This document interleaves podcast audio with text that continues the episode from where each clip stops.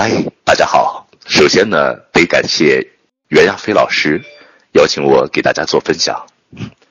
我先做一个自我介绍，我叫周立军，站立的立，君子的君。然后很多人一看到我的状态，就会觉得你是不是一个励志演讲者呀？其实大家都想错了，我从来不演，我只讲，讲大家需要的，光是励志，我更多的会是会把我自己呈现给大家。其实我一直不认为自己是一个演讲者，我也不是什么老师。我一直觉得自己就是一个讲者，因为每个人都是具足的。我只希望可以通过我的分享，然后通过跟大家的交流互动，慢慢的可以让大家自己找到一些东西。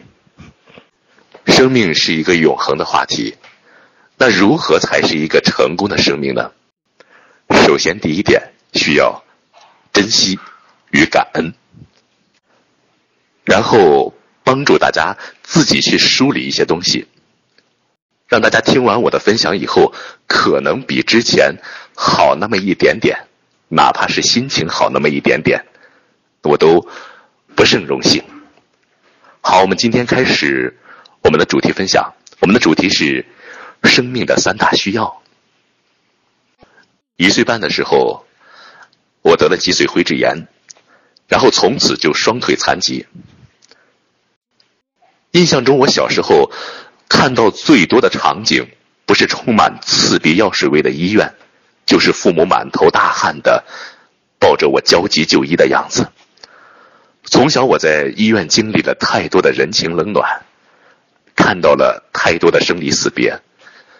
我记得当时医院有一个最好的小伙伴，叫三明，跟我是标准的难兄难弟。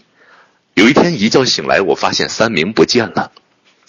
他到底是没有挺过去，然后我天真的问爸爸妈妈说：“三明呢？”父母当时眼神闪烁，含糊其辞的。我问的着急了，然后父母不耐烦的就说：“吼了一声说，三明死了。”我当时愣住了，我哇的一声哭了。那一晚我是整晚没睡。什么是死了？死是什么？一个五岁的小屁孩，第一次躺在医院的病床上思考死亡与人生。也就是那个时候，我第一次感觉到生命的脆弱。就医回来的路上，路过我们村边的一个小山沟。走过那条小山沟的时候，我父母是捂着我的眼睛走的。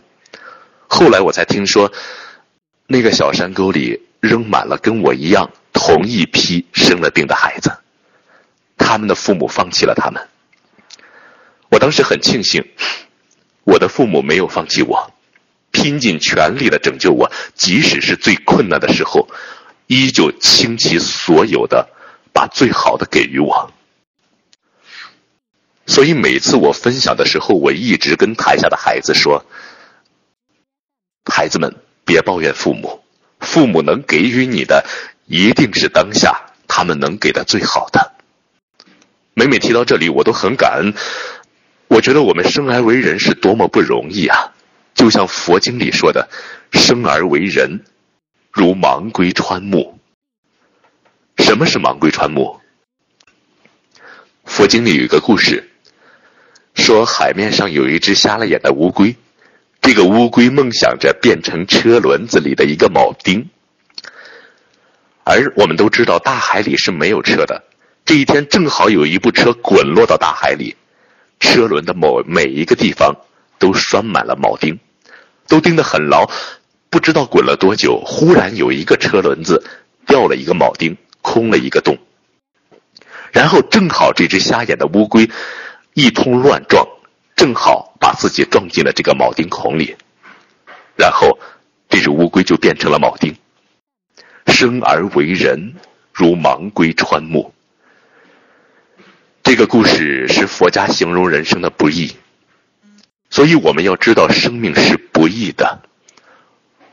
我们今天所经历的每一天，有可能都是别人奢望的明天。所以珍惜生命，感恩生命的源头。成功生命的第二点是什么？是努力与不服输。当时我慢慢的长大了，我发现我与别的小朋友们不太一样。他们蹦蹦跳跳的，光鲜亮丽的，而我总是灰头土脸的，慢慢的跟在他们后面挪着。那个时候，我唯一值得骄傲的就是我的学习很好，我的成绩是数一数二的。而就算如此，我心底那份浓浓的自卑还是存在的。俗话说得好，狂妄的人有救，自卑的人无可救药。我的自卑让我越来越消沉，甚至周边的人给我的建议都是：“你都这样了，还折腾什么呀？学个手艺，修鞋、补锅，给人擦擦皮鞋，凑合的活着，认命吧。”有时候说的人多了，就是事实了。初中毕业，我放弃中考，去眼镜店当了一名学徒。那年我十六岁。两年的学徒生涯，我明白了生活的艰辛，更明白了残疾人要想在社会立足有多难。两年的学徒中，我的人生没有更清晰，反倒更迷茫了。我是谁？我该何去何从？两年后，我的师傅眼镜店生意低落，让我离开了。当时恐惧、失落伴随着我，我，我以后该怎么办呀？我人生的方向在哪里？记得当时我手推轮椅，腿上放着我两年唯一的财产，一堆工具。我心情低落的往家走。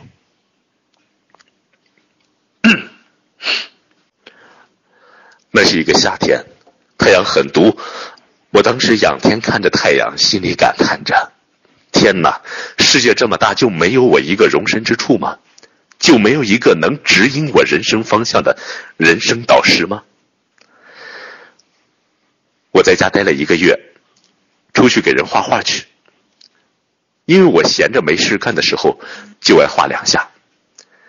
有一天，一个老太太路过我的画摊，说：“哎呀，小伙子，你画的真好，去我的木雕厂工作吧。我那里有很多跟你一样自食其力的残疾人。”我当时想也没想，收起画摊，走。我像抓救命稻草一样抓住我人生中碰到的每一次机会，因为太不容易，所以我要比别人努力一万倍，因为我始终坚信，只要你愿意出发，全世界都会为你让路。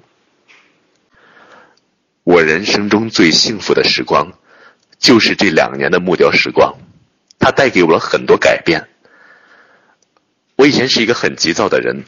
两年的木雕让我学会了更细腻处理问题的能力，因为木雕是个很细很细的工作，小到一条头发丝都有它自己的归属。这两年我一边自食其力，一边缓步成长。两年后，科技日新月异，电脑雕刻机的普及，对我们这些没有成为名家的小雕刻工来说，无疑是一场灾难。不出所料，木雕厂垮了。我觉得很有意思。我人生每一次失败都是两年，不能抱怨。面对大时代的进步，跟不上，要么死，要么变。我带着两年的积蓄，跟家里人又借了一部分，开了一家小书店，二十平米，一半租，一半卖。我苦心经营，起早贪黑，在那条商业街上，我是最早开门、最晚关门的一个，因为我知道我要比常人努力一万倍，我才可以在这个商业街站住脚。苦心人天不负，一年之内，我的书店回本。三年后，我的书店除了当地的新华书店，已经是县城第二大书店。我自以为我过得很好。每天在书店里看书、喝茶，然后跟书店的顾客看大山，过着饭来张口、衣来伸手的日子。突然有一天，我们家老爷子脑血栓，被拉到了医院，多亏送医及时，没有留下后遗症。出院后，老爷子心有余悸地说：“娃呀，你说我要是跟你妈最后都走了，你怎么办呀？你连个饭都不会做。你要知道，人这一辈子总归要一个人的呀。”我当时瞬间醒了。是呀，人总归要一个人呐。我一个人，我怎么办呀？然后我试着自己去做一些生活的琐事。我发现我没有力量。那个时候我骨瘦如柴，一米八二的身高，只有一百斤。一次上台阶我摔倒了，痛彻骨髓啊！当时我觉得自己好没用啊。然后我拼命的哭着，我拼命的喊着，我拼命的吼着，无济于事。解决问题的办法只有一个。就是让自己成长。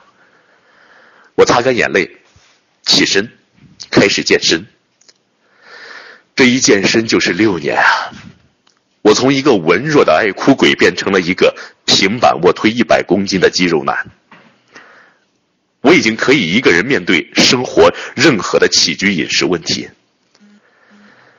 这六年的奔波与健身，我明白了。生命是需要奋斗与努力的。我还记得我第一次去健身房，看到了一个美女教练，很漂亮，我一眼就看见她了。我拖着瘦弱的残躯，大胆的走到她面前说：“哎，美女，做我女朋友好吗？”那个女教练笑着打量了我一下，指着旁边的一个肌肉男教练说：“好呀。”等你的身材跟他一样，我就答应你。现在你继续练吧。我看着他健美阳光的身影，我当时自行惭愧。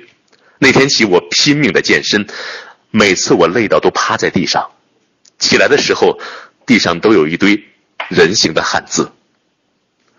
我很庆幸教练会不断的给我指导，帮我拉伸，帮我恢复。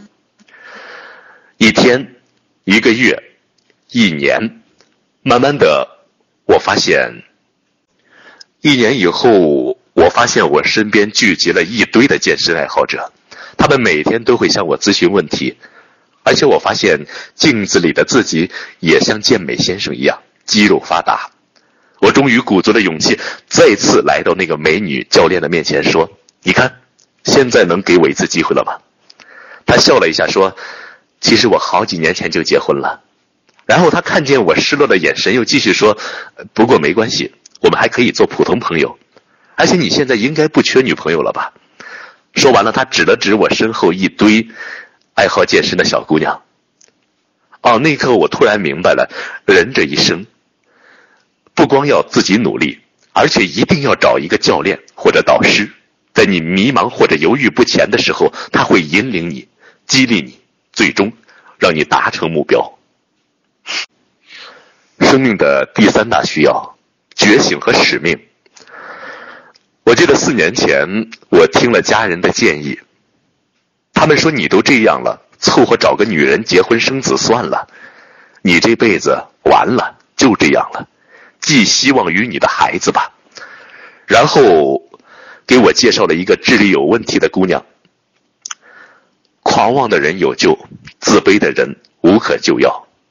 我跟那个姑娘定了亲，我每天如行尸走肉一般，家书店，我机械麻木的两点一线的重复着，直到有一天早晨，当我教了无数遍这个姑娘怎么开门，她仍然学不会时，我自己害怕了。那种恐惧来源于灵魂，我发现我竟然能够看到我老了以后的样子。我当时不知道从哪里来的勇气，我发了疯似的跟家里人抗争，我要退婚。甚至抗争期间，我把自己经营多年的书店也盘了出去。最终，那门亲事退了。父亲气得像电视剧里《爸爸快跑》里的那个父亲一样，拿起退来的婚书说：“这是你的婚姻。”又拿起我的书店转让合同说。这是你的事业，破口大骂，你不觉得你很失败吗？我在躺床上躺了两个星期，两个星期后，我平静的收拾行李，来到山西太原，在亲戚开办的心理咨询室里打杂。这期间，我不断的学习心理学以及心灵成长的课程。我发现生命中比吃饱穿暖、奋斗健康更高一层的境界是觉醒，而觉醒需要的是不断的学习。我发现我越来越离不开学习了，学习让我越来越快乐。我发现通过学习，我一年比一年绽放，一年比一年宽容，甚至我的相貌、我的气质都在学习中产生了改变。我从一个不善言谈的人，变成了一个可以站在几百人的会场里平静安详的去分享、呈现自己的勇士。我自认为，我以前饱读诗书可以胸怀韬略，可我发现，我课堂上遇到的每一个大导师都是如此的智慧，都可以给到我很多的帮助与支持。冥冥中，我知道有一份使命。在等着我。我还清楚的记得，我第一次上心灵成长课程的时候，我是被震惊到的。好多人，而且他们如此绽放，如此快乐，我在里面显得如此拘谨，如此的格格不入。我也是第一次知道，哦，原来生命可以这么活着，这种感觉就叫做觉醒。直到二零一六年的一月份，我接触了卓越父母研究院的课程。父母研究院的三大价值：贡献价值、社会价值、商业价值。当时我震惊了，比我初次参加课程时那份震惊来的还大。这么多年，几乎我见过的机构都是把商业价值放在第一位的，是绝对的。竟然出现了这么一个人，振臂一呼，带着一群人，带领着一群人去做这么一个事业。然后可能是缘分到了，二零一七年三月五日，我永远记得那天。呃，那是我们山西卓越父母专业课的第二天，我于茫茫人海中，被我们的中级导师黄琦老师拉上台。在台上，黄琦老师给我肯定、欣赏、赞美，并邀请我进入平台。回家以后呢，我心里是久久不能平静，想了一晚上，我要跟随。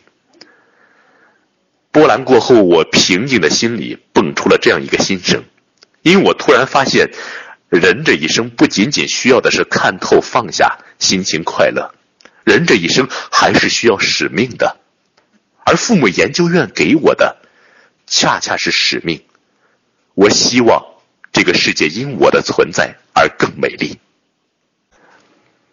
然后不出所料，几乎是一路的绿灯，我被火速破格录取为亲子导师。那是我特别幸福的一段时间。我那个那段时间里，嘴里总是念叨着一首诗。我喜欢故乡的梧桐花。年复一年的花开花落，只为让远方的游子，在花开的季节，循着花香从原路归来。于我而言，我们的平台院长老师给我开的这一路的绿灯，就是为我开的这一路的梧桐花，让我找到了回家的路。然后一个月后，我在平台的内训中看到了朱小平部长豪气云天的喊出。用爱改变世界这句话时，我心里更坚定了我的使命。是的，觉醒之后必有使命。一个人生命觉醒后，他就需要用自己的状态去唤醒另一个生命，甚至唤醒更多的生命。我找到了我的使命，就是让世界因为我的存在而变得更加美丽。好，我今天的分享就到这里结束了。非常感恩袁亚飞老师，非常感恩我们的幸福老师，然后再次感恩大家，感恩我生命中所有的遇见。其实从某个角度来说，世间的一切都可以说是一场遇见。我们看，冷遇到了暖，变成了雨；春遇到了冬，变成了岁月；天遇到了地，变成了永恒；人遇到了人，变成了生命。所以，未来的每一天，我将心怀感恩，努力成长，服务众生。因为我心中有爱，所以我从不荒凉。好，感恩大家聆听，然后祝大家晚安，谢谢大家。我爱我自己。我爱这个世界，还有，我和这个世界爱着你。晚安